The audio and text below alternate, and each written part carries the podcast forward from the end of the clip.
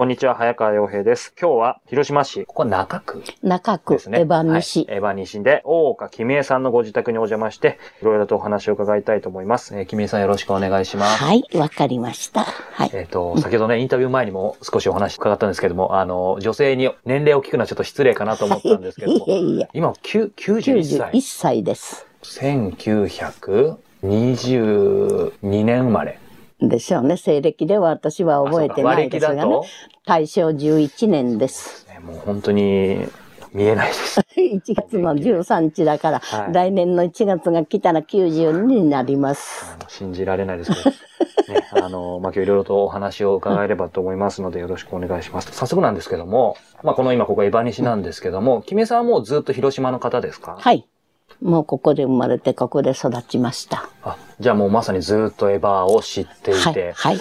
だからまあ、文字通り、80年、90年前からはい、そうです。知っているっていうことだと思うんですけども、今回この戦争の記憶っていうことで、昭和20年、1945年、その、まあ、少し前からうんいろいろ遡ってお話を伺いたいと思うんですけども、ちょうどその、まあ、第二次大戦に入って、えー、ぐらいの時っていうのは、君江さんその、ご家族が例えばどういう、えーお父様お母様とかご兄弟がいてどこにいらっしゃったのかとか、当時、えっ、と、君江さんが何をしていらっしゃったのかとか、その辺を含めて教えていただけますか？漁師。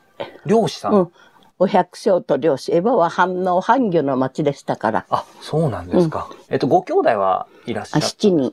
7人、やっぱり昔のそれが女の子が6人でね、男の子が1人でした。あ、そうなんですか。はいその男の子は何番目だったんですか？3番目で ?3 す。番目。で、君江さんは？一番下です。あ、末っ子だったんですかはい。その末っ子がはい、母親がエヴァへ帰ってくれ言ってね、私はい結婚して出てましたからね。あ、当時。うん。それね、はい戦前からもう、姉、上3人の姉がね、子供、上が6人、下が7人、その下が3人、2人、終戦後に生まれた子が1人だから、もう戦戦時中は2人でしたがね、苦労するのを見ててね、もうお嫁さんには行かないつもりだったの、私。うん。うん、だから戦時中ね、士官学校でのね、左官級のね、兵隊さんがみんなね、お嫁さんに聞いて、私兵隊嫌いじゃき行きませんよったの。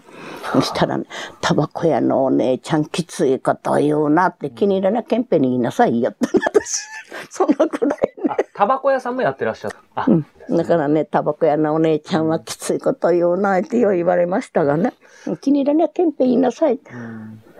ひどいこと言うな、あんたは、言って言われましたがね。今、あの、やっぱりそのお姉さんたちを見ていて、そのおかお母様ごめんなさい言われたのかってあのありましたけど、要は苦労するのが見えてるからってありましたけど、で、子もちろん、供、子供全部私みんな風呂入れよりましたもあ、ん。だから一番上の姉がね、はいあんた上手に扱うな、ってってよう言われましたもん。いけ、はいつ行って子供でもね、あんた大丈夫だねって言われるぐらい。子供も好きでしたからね。えーそうか。うん今そのね、あの、お子さんをお風呂に行ってありましたが、それはお姉様たちも一緒に住んでいたっていう。いやいや、別々ですけど、みんな近所だから。あみんなこの家場にいたから。ええうん。じゃあ本当にその、お姉様たちのお子さんも。ここでお風呂に入れてあげてみたいな。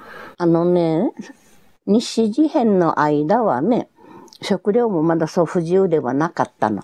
だけど、日米開戦になってから、食べるもの不自由になるでしょ、そしたら一日ね、一人二合五尺です、お米の配給が。で、野菜の配給でもね、大根でも一本じゃないんですよ。半分ですよ。大根一本半分に切ってみんな配給だったんですもん。そうするとね、一人二人の子供ならまだね、楽ですけど、六人も七人も連れててみなさいよ。みんな食べ盛りでしょ？うんね。それ子供に食わせるのには、親がもう自分らが食べなくても子供に食べさせなきゃなら。だから50センチぐらいの空き地があったら、そこへもうじゃがいもとかね、さつまいもとか、そしてあの小芋。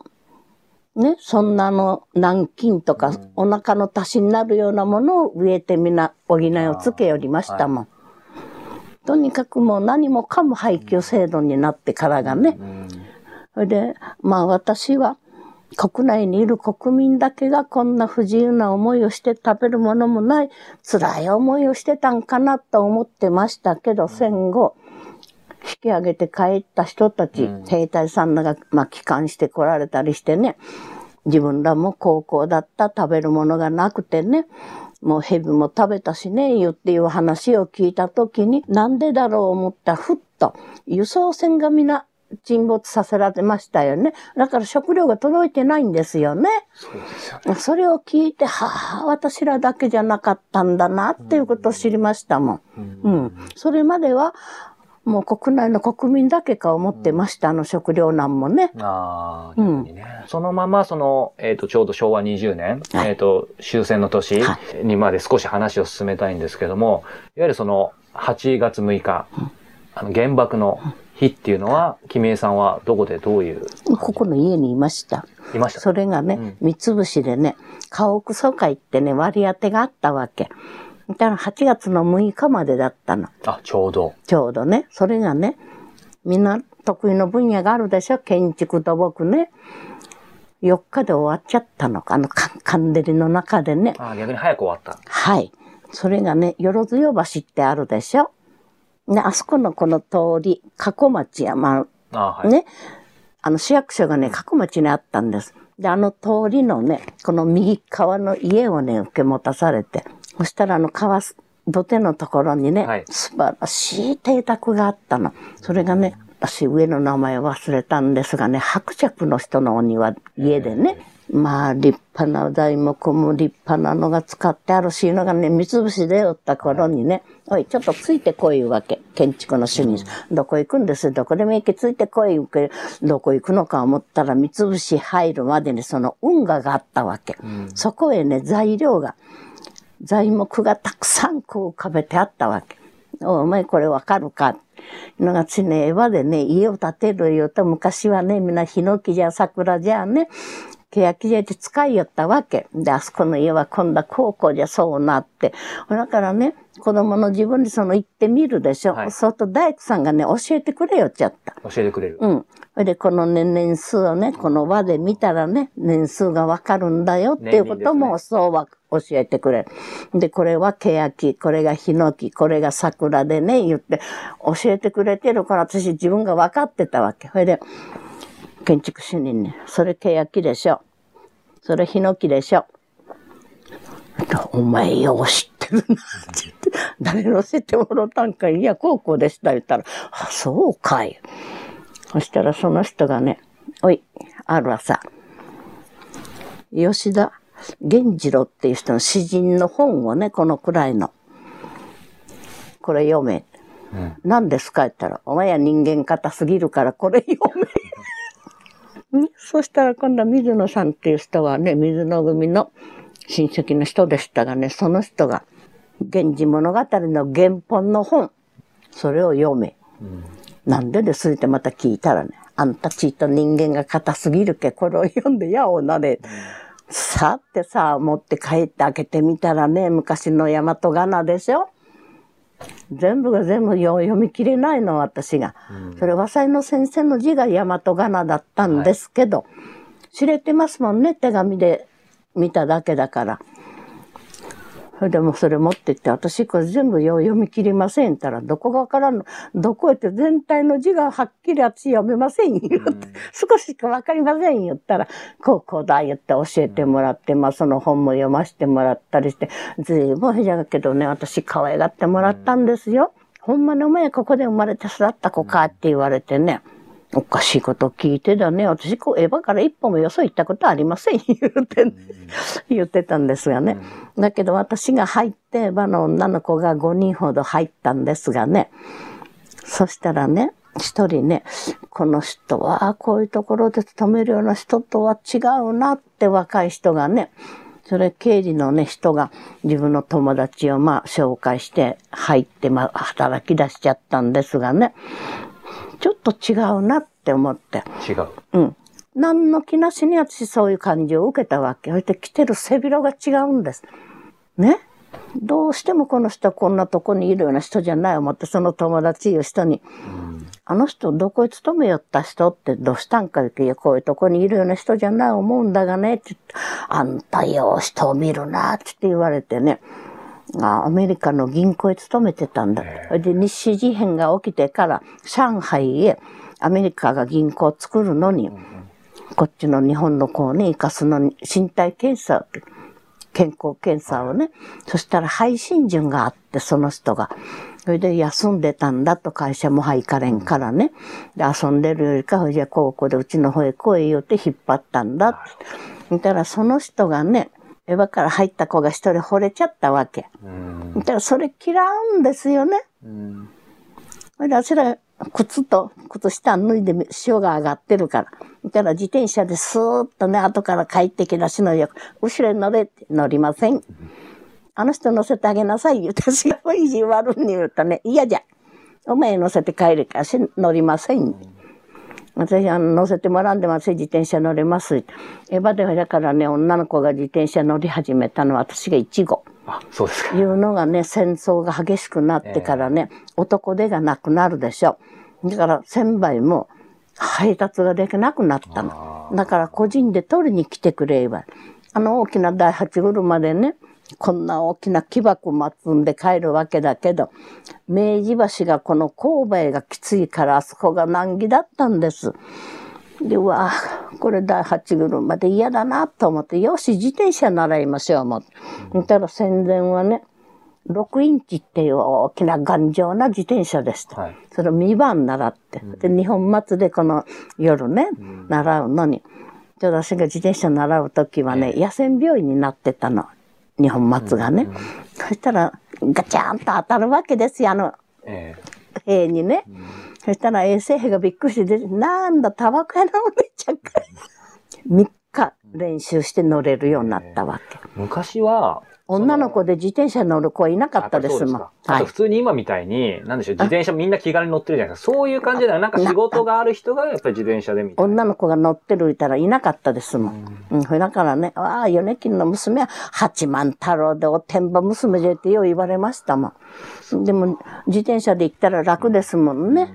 うん。そうか。あ、それで、えっ、と、6日の日は、86の日は、だからね、4日で終わってね、5日は会社へ出たんですがね、ちょっと下痢をしてね、で、6日の日は電話をしてもちょっとね、体調が悪いから、今日休みますよって。で、父親が病気で寝てた時にね、母親が塔のね、椅子を、それを椅子になるし、ね、寝るようにもなるような塔の椅子買ってたんです。で、その塔の椅子をね、広げて足こう寝てて、ラジオも、私の家の近くでは内方が一番最初だったの。父親が買ったのは。で、ラジオつけて。で、聞きよるとね、B29 の爆音がししてるのにね、空襲警報解除と言いました。またこのクソバカ何を言ってるんか思う。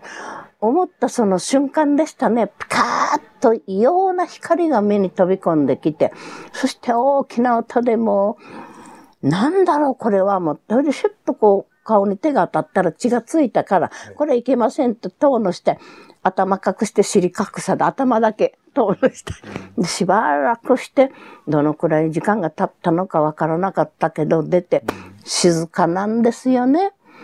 そーっと首を開けてみたら、もう家の中は役所ですもん。ガラスは壊れて、家中飛んでるしね。襖も障子も和やくそで、はあ、一体これ何だったんだろう思って。ほいで外に出てみたらもうどこの家も皆その状態。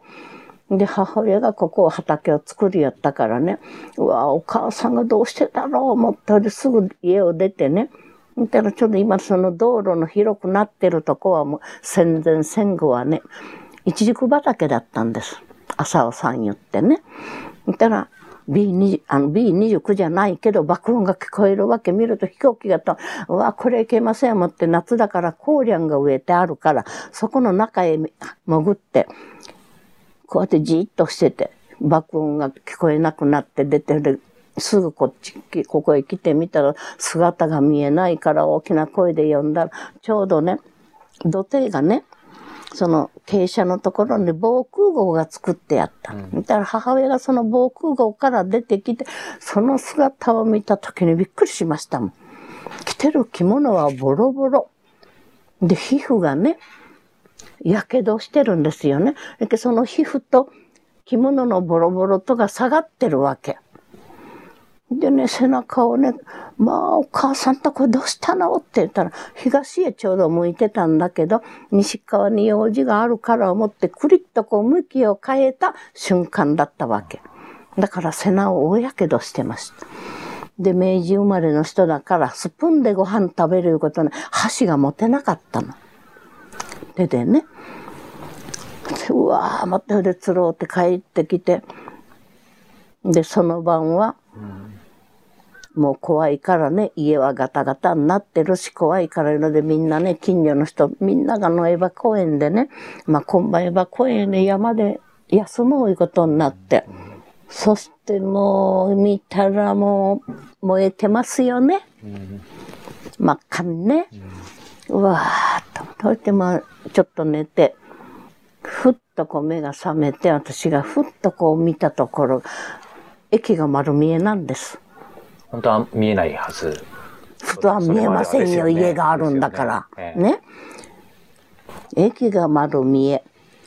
で、中国新聞社八丁堀、福屋。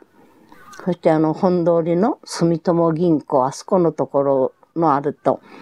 で、五国神、今の球場の前が五国神社だったから大きな石の鳥居、その子の奥が11連隊の本部があったところ、そこの門中、この大きなね、三影石の門中、丸見えなんです。横川駅も駅も。つまり普段じゃ見えないもの見えないところ。大きなものとか丈夫なものは、だけ残って逆に全部他は。全部。3日間燃えてましたもん。で、そうしてみて、それがね、私がその塔の上で寝てる時に、それまでに福山が空襲があったんです。ね。それでその時に、なんで広島は軍都でありながら空襲も受けない？なんでだろう？で、朝8時前後、B29 が毎朝、午後2時3時の間、1、2回。飛んでたんですね。偵察です。それがね、銀翼でね、綺麗な姿のいい飛行機でした。で、私が三菱でね、うわまた来たわ、言って。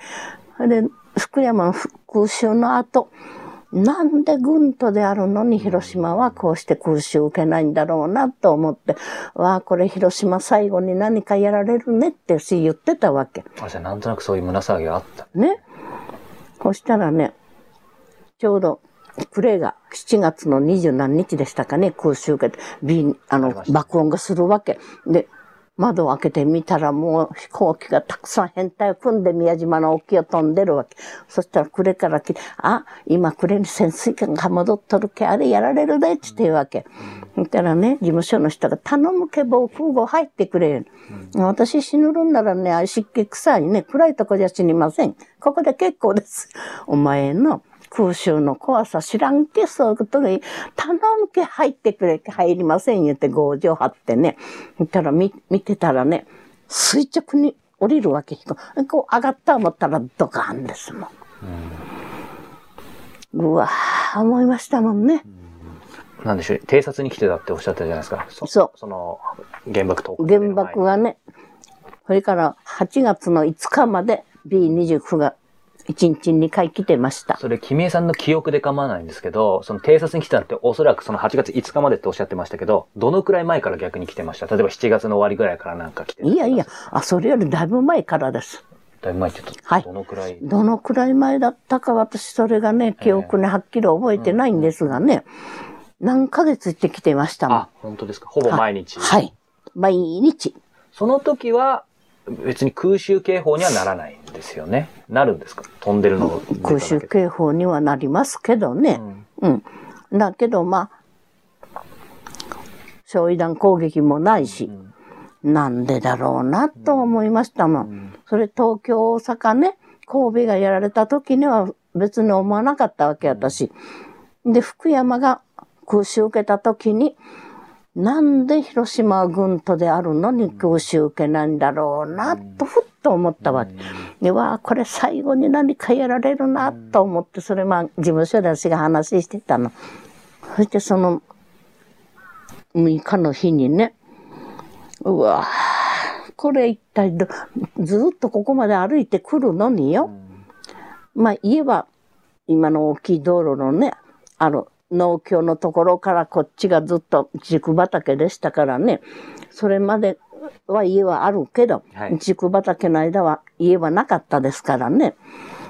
うわーと思って、これで、母親を連れて帰って、で、姉の子供たちがあれどうしてるかなと思ってもう見に行ったらね、まあ子供も怪我もしてなくてね、ああ、助かったと思ったんですが、家屋疎開したらあと木材があるでしょ。それ風呂を炊くのにね、みんなね、第八車で取りに来よったわけ。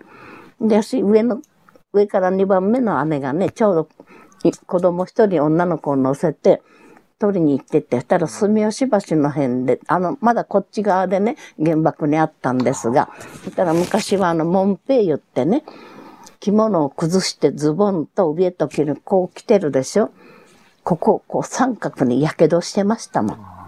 ここをね。そしたらその皮膚がね、1センチ半くらい浮き上がってるわけ。それでピンクです。綺麗なピンク色。これがね、何年かね、君へ、8月6日が近づくとの、これがむずむずむずむずかゆなるんで、ちょっとよう言いよりましたがね。まあそこの子供もみんな元気でいたから、わあ、よかった、と思ったとしたら、痛いよ、痛いよって言いながらね、歩いてくる人が見る目についたわけ。そして見たところ、もう子供の頃から怖い目に遭うと髪が一本立ちになるいう話は聞いてたけど、実見たことはなかったわけ。だからその原爆の日の時のし、初めて見ましたね。髪の一本立ちになってるの。本当に。うん。そしたらね、もう皮膚は焼けて、ボロボロになってるこの着物の着てたのがね、ここの袖口と、ず、ここと、このズボンの下のゴムのところだけが残ってるわけ。で、あとはボロボロ。皮膚と着物の布切れとがぶら下がってるわけ痛いよ。こうつけられないわけ痛くて。ねで痛いよ、痛いよ。はあ、どうなったんだろう。そしてもう顔を見るとむくれてるわけ。普通の子の顔じゃないんですもん。それで子供さんが、女学生なんかでもね、あの親御さんが子供が行ってる場所を分かってるでしょ、あの顔疎開をね。で、そこへ行ってし、し行ってね、探すんですけど、まだね、気力があって、かすかな声でもね、出る子供さん、町の近所の娘さんが一人、親御さんが連れて帰られましたがね、3日目に、それも。かすかな声で、親だから、うん声を聞けばわかります。ね、顔を見ただけじゃわからないの。区別がつかない。むくれやがる。全身がそれですもん。ね？丸裸でしょ？して焼けてるんだから。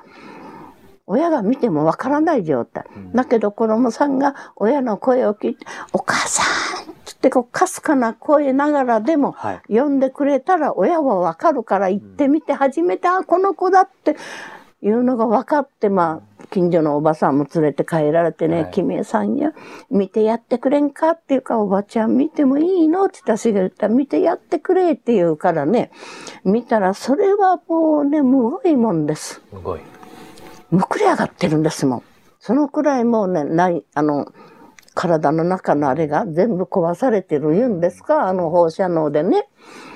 うわーっとそしたらその傷を受けて帰ってる人はね、全部そのウジが出るわけです。うんとってもとっても次から次出るわけ。で、私はね、医薬品がないでしょ？うんオキシドールもないし、なんで治療したらいいんか、薬が何にもないんだから、はい。困ったなぁと思って、ひょっとこ庭を見たらね、家のとこの庭でね、はい。毒ダミソウがたくさん出てたんです。で、それもは、子供の頃から毒ダミソウは医者いらずって言われてるんだっていう、それもね、おできを作ったら海を取るのにね、この毒ダミソウをね、葉っぱをこうきれいに洗ってね、ツワブキの葉っぱがちょっと厚みがあるから、あれにこう並べておいて、二つに折ってね、お鍋さんでね、蒸し焼きにするわけ。でその焼けたのを、そのおできの上に貼ってね、包帯をしとくと、海が吸い取られて治りよったわけ。そんなのも聞いたりしてたから、うわあ、毒ダミがあるからこれを使おう思って。で、その毒ダミをね、日本手ぬぐいを縫って、その中に入れてに煮出して、で、タオルにしまして、その傷は全部。で、3日目においっ子が松ろ連れて帰った居場所が分かってね。だからその子も背中を126箇所傷がありました。で、この右の頸動脈のちょっと3センチぐらいよ、ザクロみたいに傷して、ザクロみたいになってるわけ。うわどうしようかしら思いましたよ。それも、その毒ダミでしてお茶で飲むお風呂入れるね。まあその時は毒ダミが良かったのかなという思いはしなかったけど、宇治は出ませんでした。宇治は取ることはなかったんですがね、1ヶ月40日ぐらいでしたね、母親が。やっと箸が持てるようになったのは。あ、お母様が。うん。それまで明治生まれの人でスプーンでご飯食べることはなかったんだけど、しようがないですよね。箸が持てんのですもん。それから、甥っ子も、3年ぐらい経ってからでしたかね、白血症になってね、肺血症に。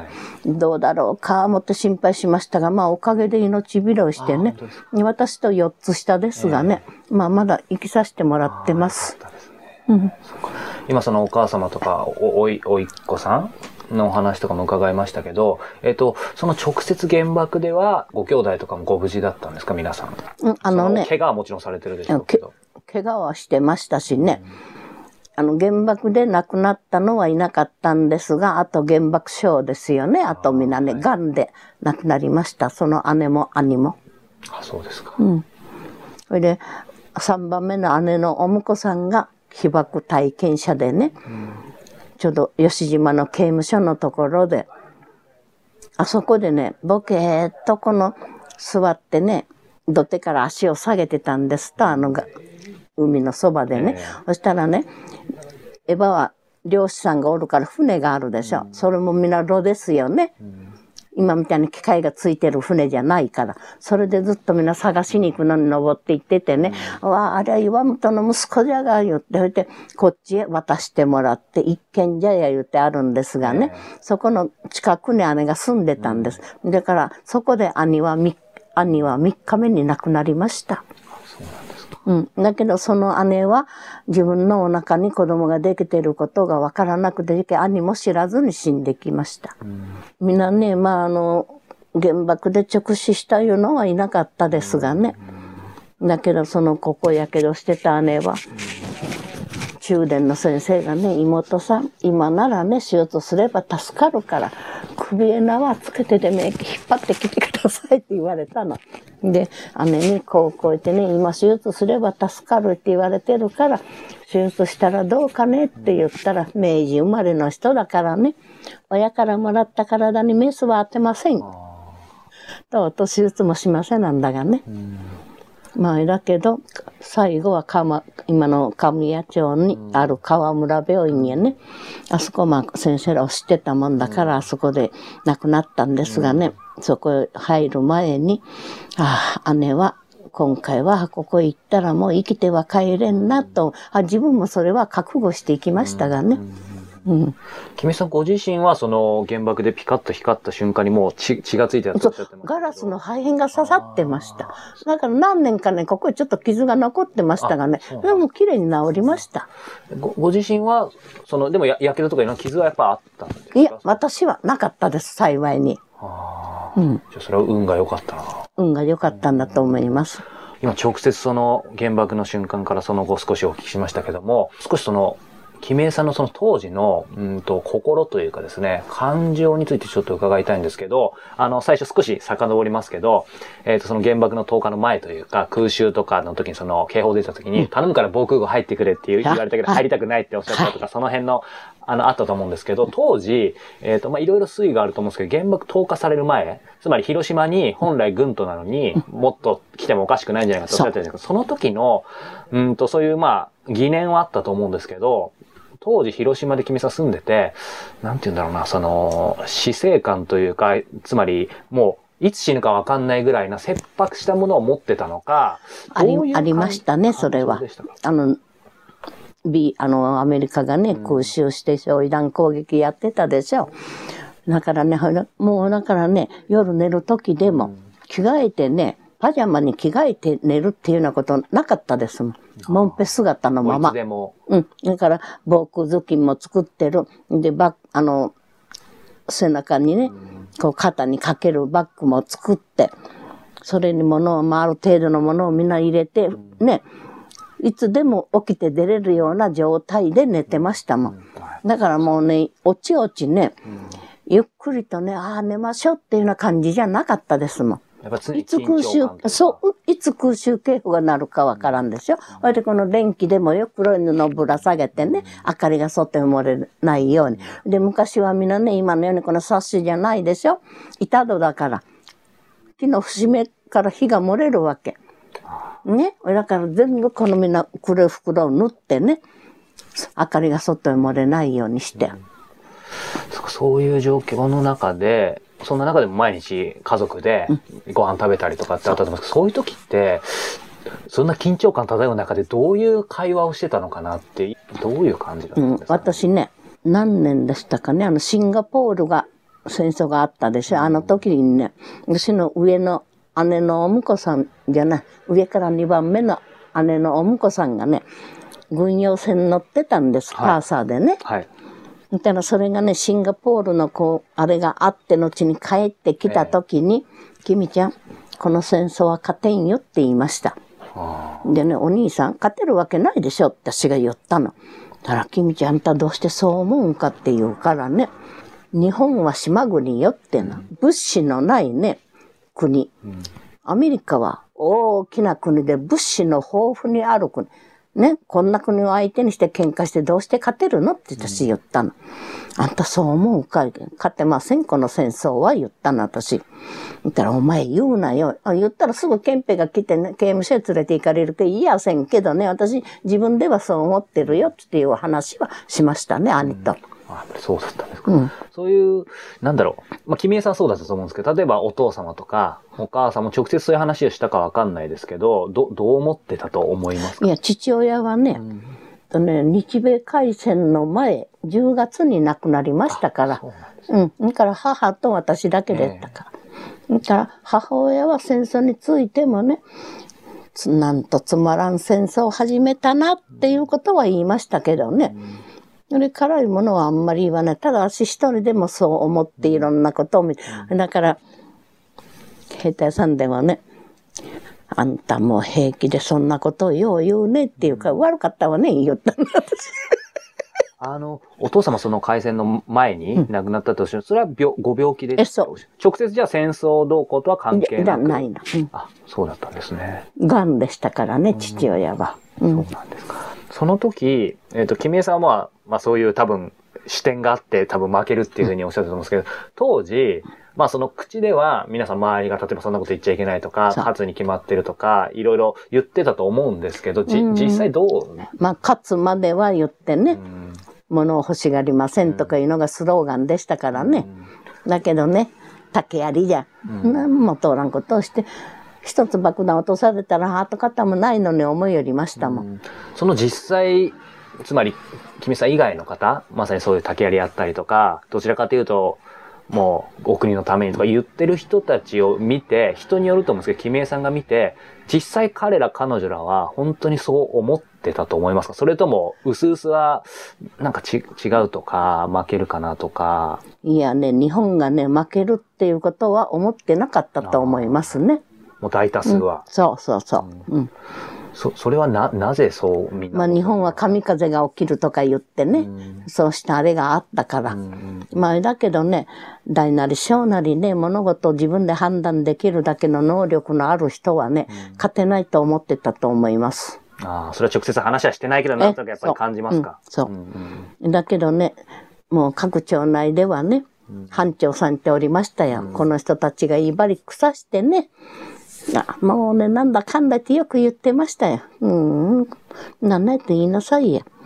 たった今ひどい目に遭うから 思って、まあ私は自分では思ってましたけど、口には出しませんよね。言ったらもうすぐ引っ張っていかれるからね。ひどいことを班長さんたちが言ってたってのは、例えばどういう、うん、あのね、火事があった時にはね、いうので防火水というのが作られたんです大きなのが。そこに水を張ってバケツがある。そのバケツをね、リレーでね、消す消火訓練をしたりとか、えそれね、お腹に子供を抱えてる人がいるでしょそういう人らでもはしごに登らせたりしてね、あんなの見て私ね、なんとこの人たちは思いやりのない人だね、と思ってましたもん。うん。そういうことがあったんですね。うん。だけどね、8月6日の天皇陛下の玉音放送をね、聞いてくれ言われてね、聞いた時にはね、はあ、悔しいっていう思いはありました。負けたとね。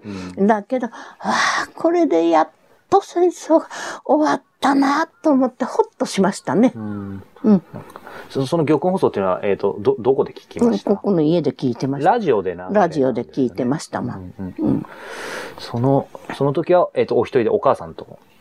母親と一緒にね。うんで、お母さん、高校だよって言ったら、やっと終わったか言って、母親も言ってましたがね。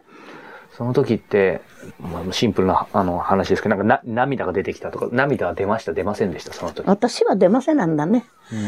はあ、これで戦争がやっと終わったと思って。うんで、その後ね、ちょうど9月でしたかな。うん三菱へね、アメリカの海兵隊がね、うん船をつけてね、上がってきちゃったの。で、うちがタバコ店があるでしょ。あはいはい。二人入ってきましたよ、水平さんが。うんうわぁ、どうしようかしら思って。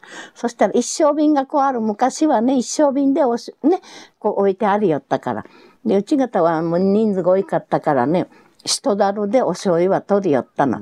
それをね、一升瓶に移し替えて、こう、狛江のへね、移し替えたりしよったんです。ただそれをね、お酒だ思って。で、それ、脳、飲み物じゃないです言ってもわかりませんよね。味が脳だけはわかるんだけど、これ困ったね、怖いね、と思って。それで私、まあちょうど和裁をしてたでしょ。はいたら私の時代の和裁はね、あの、着物の裏にね、真っ赤なね、絹物をつけよったわけ。はいその切れがあるわけ。よし、あれをね、お袖をね、いうのが昔は一尺七寸言ってね、あの、袖だけが長かったから、そのね、あれをこうマフラーにしてやればね、喜んで帰るから思ってね、やってね。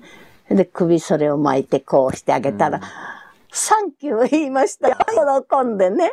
ほいで二人ともそうしてあげたらね、出て行ってくれたから、はぁ、助かった思いました、もう。やっぱりその、怖いっていう感じ。こういう感じがありましたね。うんうん。その、まあ、怖いっていう感情の他に、その戦争、まあ、終わってから、えー終わる前とかってちょっと違うかもしれないですけど、そのアメリカに対する、アメリカの、まあ、アメリカ人とかそのアメリカ軍とかに対する感情ってやっぱり憎いとかっていうのはあったんですか？私はなかったね。いうのがね、山本五十六さんがね、あれなんで私見たんだったかな？あ、だリーダーダイジェストっていう本がね、出たんですがね、あれで見たのかな？まあ山本五十六さんは海軍でしょ？で、士官学校出たら1年間ずーっと海軍はみんなに世界各国回って日本に帰ってくるでしょ？だから視野が広いわね。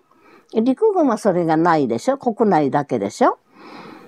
そしてあの午前会議があった時でも、天皇陛下は本当のことは知らされていなかったわけよね。だから、あとね、なんで嘘を言ったか言って怒られたのも聞いてますし。だから、磯六さんがね、ミッドウェーですか？ね。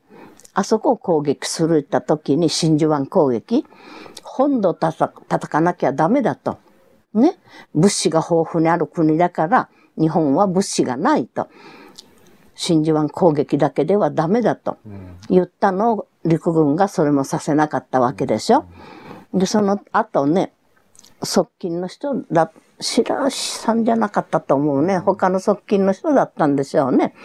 日本はアメリカに真綿で首を絞められるような状態で外交的にやられるってこう言って言われた。そのくらい日本は外交面ではダメだと。それ自分が世界各国見て回ってきてるから、それが言えたんだと、後から私は思いましたがね。そんなの聞いてたから、私はね、アメリカは憎んではないね。戦争を起こした日本がバカだと。8月6日の前から、えー終戦について伺いましたけど、その改めて、まあ、それこそもう終戦争から68年経って振り返って、今の中でもやっぱりその時に原爆の部分が、そのやっぱり僕なんか話聞くと、もう目に見えてやっぱりすごく、まあ本当に文字通り痛い っていう感じを受けたんですが、改めて振り返って、まあ、全てが本当に辛い、あの、大変だったと思うんですけど、なんか一番本当にこれだけはしんどかったなっていう、それは物質的かもしれないですし、うんと、何か精神的かもしれないですけど、振り返ると何か印象的なことってありますか？戦争で。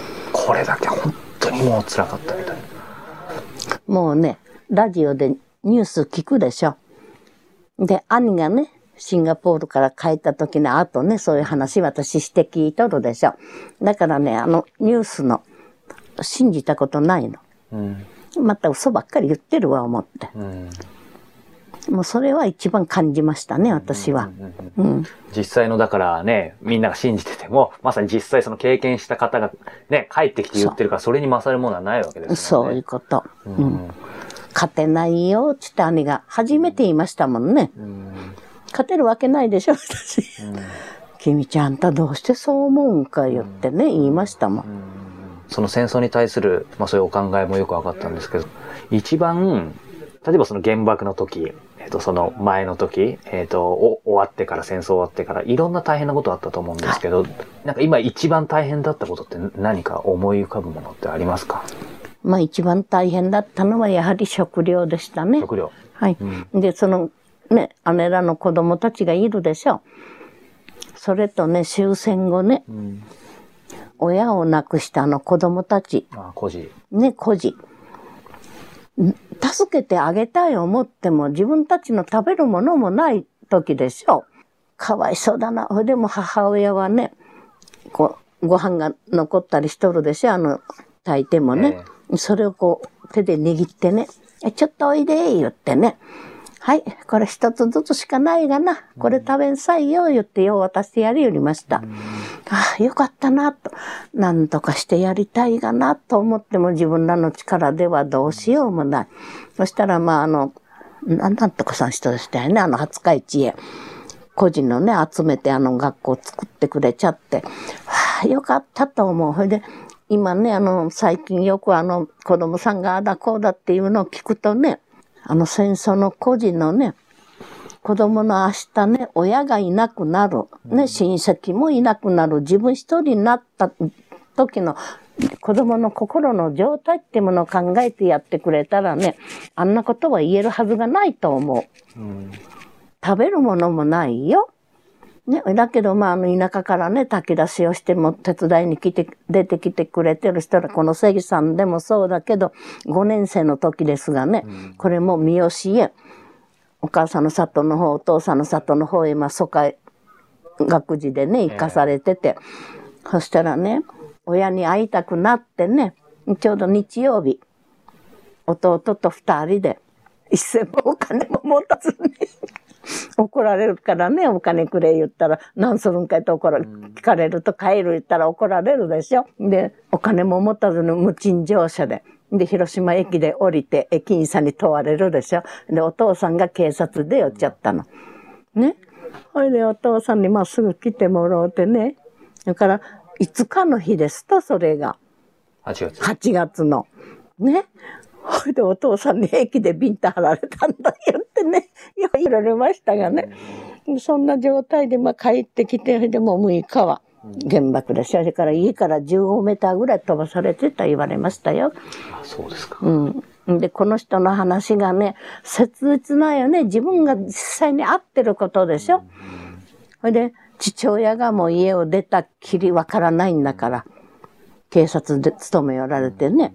で、それを探しに歩くのに、死骸を乗り越え乗り越えね。そうした中で田舎からご飯を炊き出ししてね、来てた人らが、はい、僕これ食べんさい言っておむすびを二つもらって、その美味しかったことを未だによう忘れんって言われますがね、そんな状態でもずっと歩き回ってね、いろんなことを見てるから、この人の話はね、それから学校でね、昨日、昨日、おとついかな。もうい明日また行くんで、あんた無理しなさんなよって私が言うんですがね、もともとが喘息持ちだったから、えそれでもうね、相当ね、今弱っとってんですがね、だから自分の後を受け継いでもらう人に思って他の人を一人連れて行く言って言われましたがね、この人が2時間ぐらいかかります。話をされると。あ、そうなんです。うん。そうか。あの、今その食べ物がやっぱりね、あの、苦労されたっておっしゃってましたけど。苦労してましたねそれは、えっ、と、当然、戦争終わって、あ8月16日からせ食べ物が豊かになるわけじゃないと思うので。いや、ないです。ないです。大体その、キメさんの感覚で、うんある程度食べ物、まあなんとかなるかなみたいに少しそういう意味で安心というか、見えてきたのっていつぐらい例えば終戦から半年経ってからなのかいやいや、その時はまだまだ不自由でしたもん。どのくらいで普通、普通っていうのも変ですけど、そうだね。どのくらいだったんかな？やっとこう、十分に食べられるようになったのは30年に入ってからかな。本当ですか。うんそのくらい、やっぱり、それまではもう闇の米を買ったりとかね、田舎へ物々交換でね、子供に食わせるためには。だけど、それももうはね、続かなくなったりしてね。で、駅でね、警察に捕まるでしょ。そしたら、三好にね、女の刑務所ができたの。あ、そこへね、入れられてたの。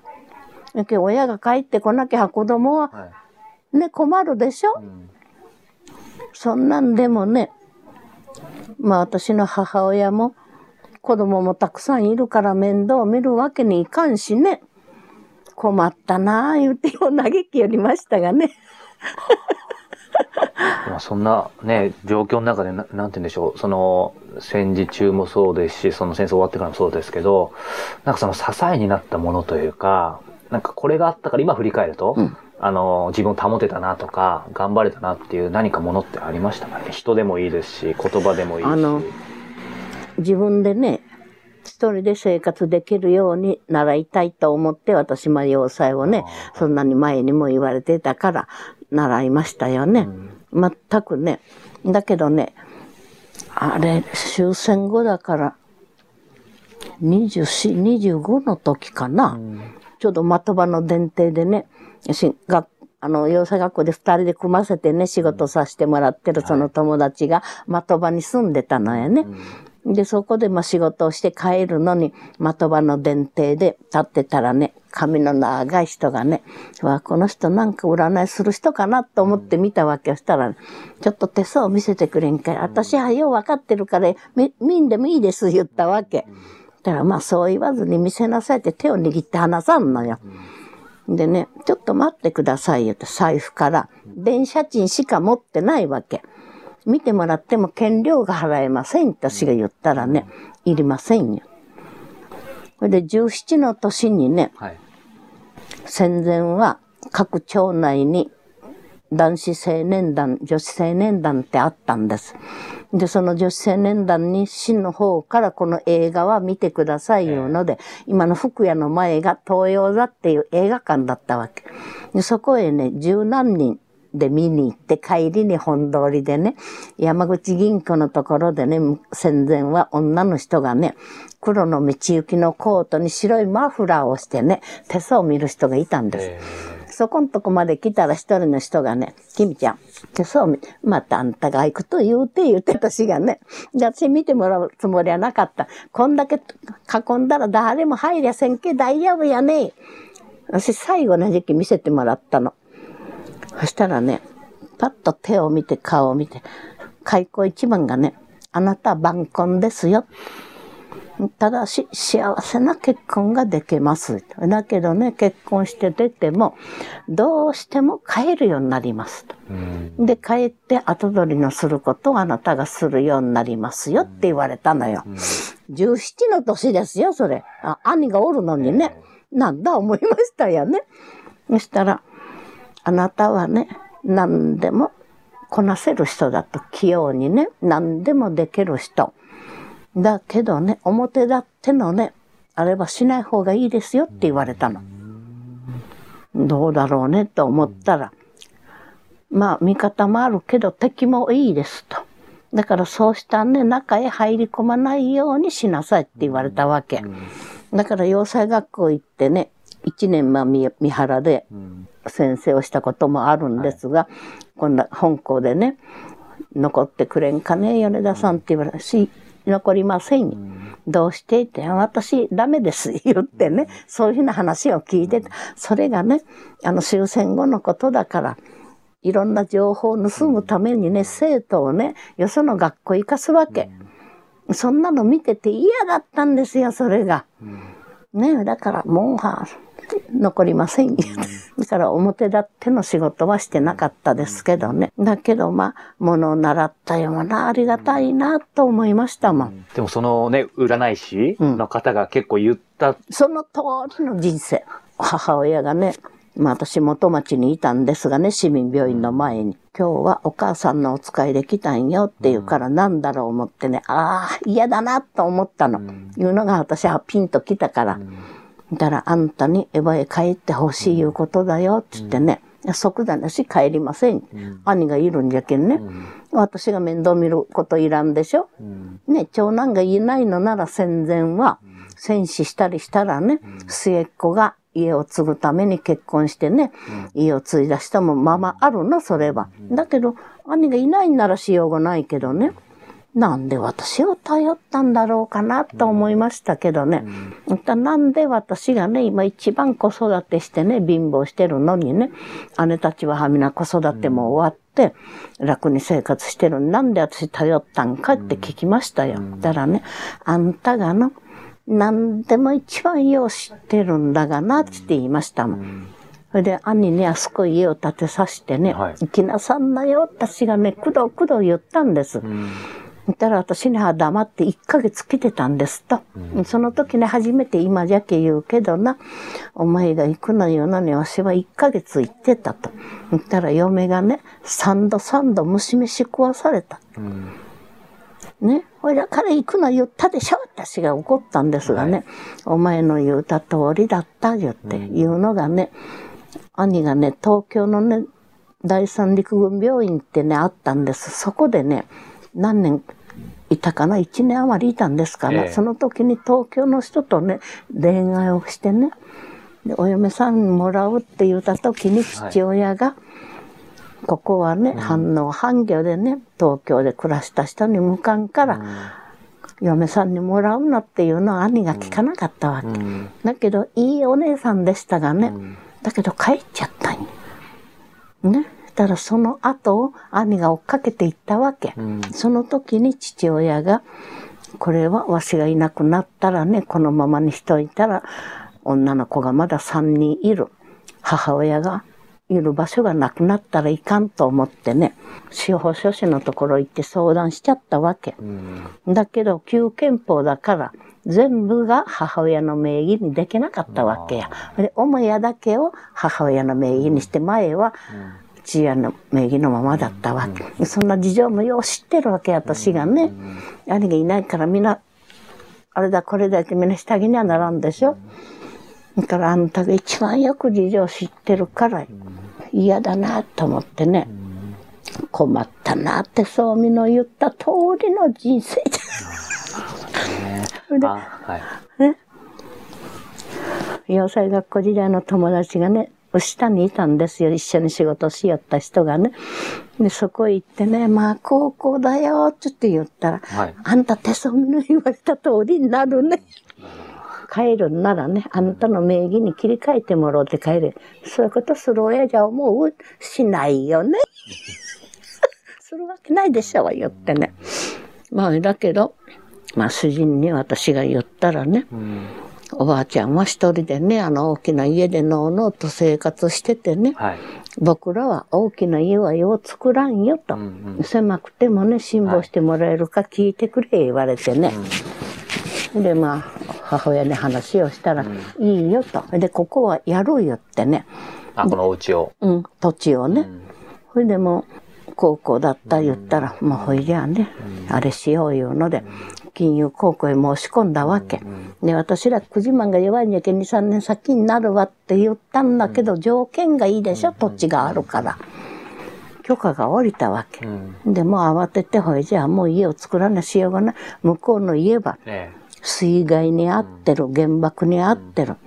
私ね、こう見えてもね、大工もするしね、盛んもしよったの男手がないから。ええね、それから原爆の後ね、家をとついたりしてもね、にエヴァの公園に気象、あの、校舎放題ができたわ。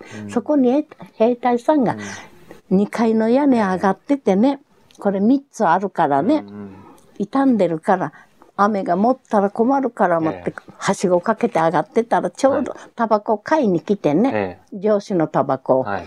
お姉ちゃん頼むけ降りてくれあんた怪我したらどうする？ほいでもね雨が持ったら困るから、明日僕が休みで明日来て私が手伝うてあげるけ頼むけ降りてくれよあんまり言うてだから降りてであなたはまあどうしてそういうのを思ってくれるの？って聞いたらね僕も里には年寄りとね嫁と子供が残ってるよほっとけんのとで、その人がまあ屋根をちょっと直してくれたりしたから助かったんですがね。そうか。そういう、いろいろあったんですね。あの、最後に二つうん教えていただきたいんですけど、一つが、まあ、あの、少し今現代に戻ってきますけど、やっぱりその原爆がもういけないのはもう分かりきってることですけど、まあ、原発について、ね、あの、やっぱりいろんな意見も出てますけど、君江さんはその原発に対してどう思いますか？良くないです。それがね、あの原子爆弾が落ちてね、これ普通の焼夷弾攻撃じゃないって何だったんだろう思ったら一週間ぐらいしたらまあ新兵器と出ましたよね。そしたらその後が原子だっていうのが出て、でそれを聞いた時に私が小学校4年生の時のね、理科の先生がね、人類はね、科学の発達で滅亡するよって言われたの。で、小学校4年生でしょ？その頃のことだから、原子じゃのなんだのいうこと全然わからないし、この先生やっぱりちょっと頭がおかしいんじゃないか思いました。だけど、終戦後、15日、20日過ぎだったかね、私がこの原子兵器いうのを聞いてね、すぐその先生の言葉を思いましたもん。全く無残なもんじゃないんですもん。だから今もね、あの資料館で人間のあれがね、模造のあれがのけるじゃの言うでしょ。まああれを見てね、気分を悪くしたりする生徒さんもいる。あんなもんじゃないんですよ、実物は。まだまだひどいんですもん。あれをのけたら何があるの？あそこは。ね、弁当箱の焦げたのか、自転車のあれとか、あんなの見て、あれ火事の後でもあんなになりますもん。で、なんであれをのけなきゃいけないんだと思いますもん。今回、やっぱり何か他の方にも聞いてるんですけど、皆さん全く同じこと言います。あんなもんじゃないっていうふうに。そうです。あんなもんじゃないんです。そりゃね、普通のこの状態とやっぱ違うんですもん。めくれ上がって目は飛び出てる人もいるし、体全体がそれですもん。それはね、もう見られたもんじゃないんですもん。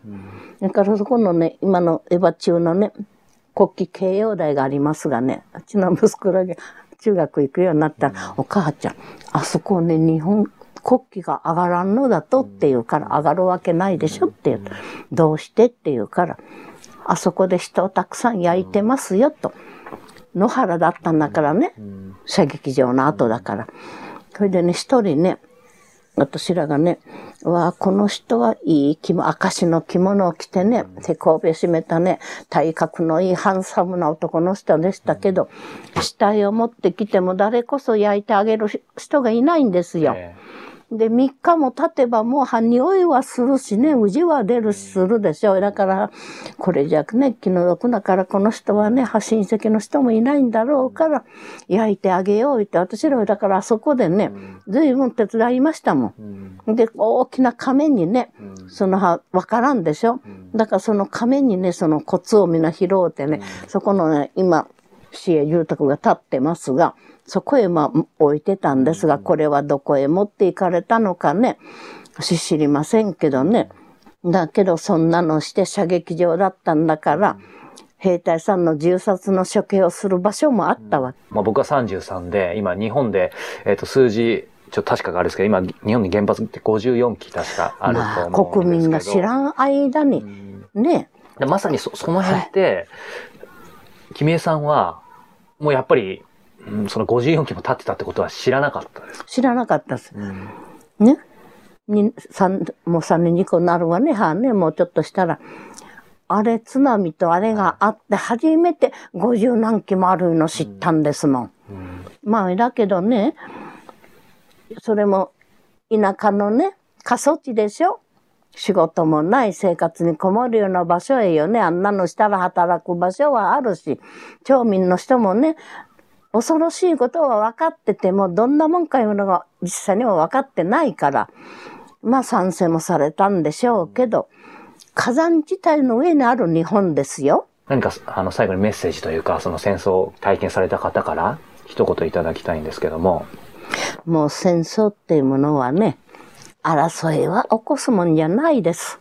うん、このくらい惨めなものはないですもん。うん、そしてもう将来に向けてのね、あの子供、このたちのあの命いうものをね、考えてほしいなと思いますもん。うん、ということで、えー、今日はですね、えー、広島市中区エヴァ西でご自宅にお邪魔して、大岡君江さんにお話を伺いました。君江さんありがとうございました。どういたしまして。